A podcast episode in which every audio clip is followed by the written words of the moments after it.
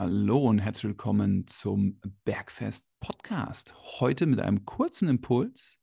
Ein kurzer Impuls, der dir auf jeden Fall dabei hilft, deine Ziele in Training, Ernährung und Regeneration erfolgreich und nachhaltig umzusetzen.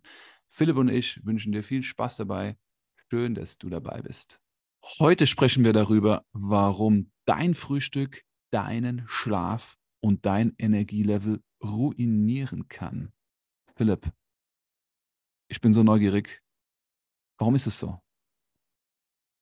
Ja, dafür gibt es mehrere Faktoren. Zum einen ist es vor allem so, wenn du gar kein Frühstück hast, also wenn du nichts frühstückst, dass es nur eine Möglichkeit gibt für deinen Körper, deinen Blutzucker zu stabilisieren. Und das ist äh, das Hormon Cortisol, was deinen Blutzucker dann wieder anhebt. Und das Cortisol ist das Stresshormon. Das heißt, du produzierst sozusagen Stress dadurch, dass du nicht frühstückst und nicht über die Ernährung deinen Blutzucker stabilisierst. Und dieser Stress, also Cortisol, dieses Stresshormon, das stapelt sich so ein bisschen, weil das hat eine Halbwertszeit von zwei Stunden. Das heißt, es dauert immer zwei Stunden, wenn du kurz Stress hast, dauert es immer zwei Stunden, bis der Stress wieder aus dem Körper raus ist. Und wenn du dann schon den nächsten Stress hast, in Form von Arbeit oder ähm, Konzentration oder was auch immer auf deinen Körper einprasselt, dann ist der alte Stress noch gar nicht raus und dann kommt schon der neue und dann stapelt sich das so und dann bist du abends so gestresst, dass du nicht einschlafen kannst, weil Schlaf ja im Prinzip das Gegenteil von Stress ist. Und Richtig. so fängt es dann an, dass du nicht einschlafen kannst, dass du nicht durchschlafen kannst, dass du nachts aufwachst und Gedanken wälzt und dass du dich dann am Morgen, am nächsten Morgen gerädert fühlst.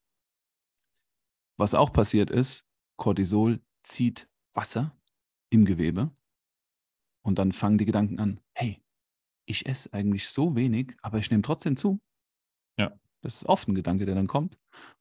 Aber du kriegst dann nachts Heißhunger, weil wenn du morgens nicht frühstückst oder, darauf gehen wir gleich ein, ein schlechtes Frühstück dir gönnst, wirst du auch vielleicht nachts aufwachen und Hunger haben. Das haben auch einige Menschen, mit denen wir zusammenarbeiten. Und das ist kein guter, das ist ein Teufelskreis. Sehr richtig. Also da ist es dann so, wenn man jetzt zum Beispiel ein äh, Frühstück wählt, was aus sehr vielen ähm, einfachen Zuckern gestaltet ist, zum Beispiel so ein klassisches äh, Schokocroissant oder ein Stück Kuchen, ähm, irgendwie so, ein, so, eine Süßigkeit oder ein Müsli, was zu, Haupt, zu Hauptteilen aus Zucker besteht, dann hat man halt eigentlich nur ähm, Zucker, der schnell verfügbar ist für den Körper. Das boostet einmal deinen Blutzucker kurz nach oben. Mhm. Dann kommt der Gegenspieler, Insulin und boostet deinen Blutzucker genauso schnell wieder nach unten oder noch schneller und du fällst noch tiefer, als du vor dem Frühstück warst. Und dann hast du wieder das gleiche Prinzip wie äh, wenn du gar nicht frühstücken würdest oder vielleicht sogar noch schlimmer, dass dann halt wieder Stress produziert wird von deinem Körper, um deinen Blutzucker wieder anzuheben. Stapelt sich wieder, hat wieder schlechte Konsequenz für deinen Schlaf. Okay, Philipp, das hört sich ja alles jetzt nicht gut an. Also die Option, Frühstück ausfallen zu lassen, stresst mich. Ich kann zwar länger pennen, aber es stresst mich. Ich merke es mhm. nicht, aber mein Körper muss arbeiten.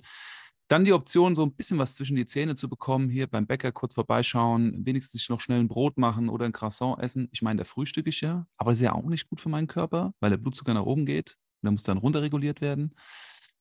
Was wäre denn jetzt die eine Empfehlung, die mich nicht ruiniert und mit der ich höchstwahrscheinlich innerhalb von einer Woche, wenn ich das jeden Morgen ausprobiere, besser schlafen lässt? Also dafür zu sorgen, dass die Kohlenhydrate, die du morgens konsumierst, sehr langsam ins Blut gehen, dadurch ein langsamer Blutzuckeranstieg stattfindet und dadurch dieser Gegenspieler Insulin nicht so stark, aus, äh, so stark ausschlägt und du über einen langen Zeitraum den Blutzucker stabil halten kannst. Das würde geschehen, indem du zum Beispiel zu deinen Kohlenhydrate am Morgen ähm, Proteine isst, weil die sorgen dafür, dass die Kohlenhydrate langsamer aufgenommen werden. Oder du reduzierst die Kohlenhydrate und isst noch mehr Proteine, wodurch auch ein Blutzucker-stabilisierender Effekt entsteht. Also nicht dieser mhm. kurze Anstieg und dann wieder Abfall, sondern einfach ein leicht stabilisierender Effekt auf den Blutzucker, der sich dann länger hält und keinen Stress produzieren muss. Okay, dann würde ich das mal so übersetzen.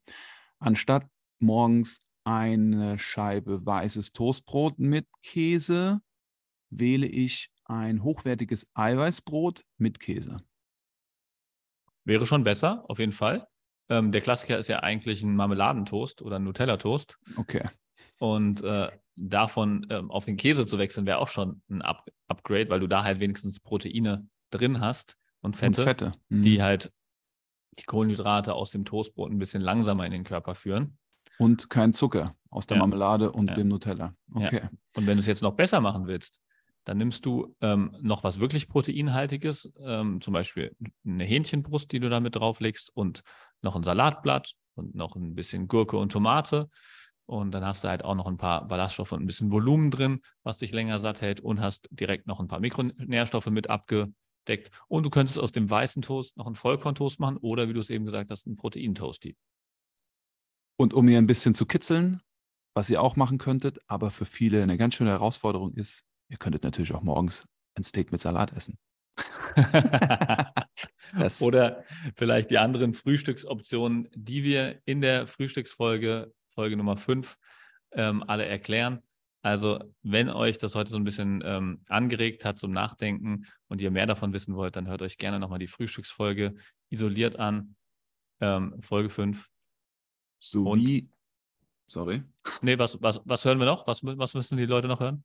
Also ich finde Stressmanagement, Mhm. Folge 25, das ist eine Folge, die auf diesen Stapeleffekt des Cortisols und die Wirkung auf den ganzen Tag eingeht. Good point. Da könnt ihr euch nochmal vertiefen. Ich wünsche euch viel Spaß dabei und eine gute Woche. Lasst es euch schmecken. Schöne Woche.